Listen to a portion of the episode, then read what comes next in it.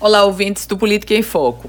O Partido dos Trabalhadores no Rio Grande do Norte faz exatamente o caminho inverso do PT nacional.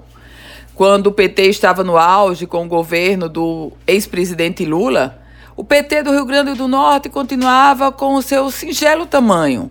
Uma deputada federal, a então Fátima Bezerra, um deputado estadual, o então Fernando Mineiro. Eis que o PT nacional vive a sua mais grave crise. Fernando Haddad, derrotado nas urnas. A bancada federal se apequenou. Mas o Partido dos Trabalhadores no Rio Grande do Norte sai das urnas de 2018 com seu melhor desempenho na história da política potiguar.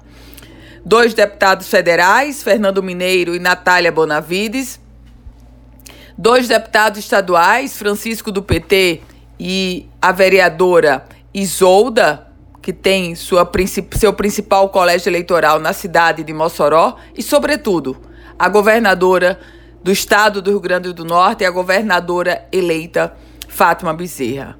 Agora, o desafio deste PT é deixar a sua marca em um governo. E esse, sem dúvida, é o maior desafio. Porque o que o PT encontra, o que Fátima Bezerra encontra no governo, é um Estado com uma grave crise financeira, um déficit previdenciário mensal de 100 milhões de reais, uma previsão de déficit no ano de 2018 superando 1 bilhão e 300 milhões de reais. É este o governo que o PT vai herdar de Robson Faria. Eu volto com outras informações aqui no Política em Foco com Ana Ruth Dantas.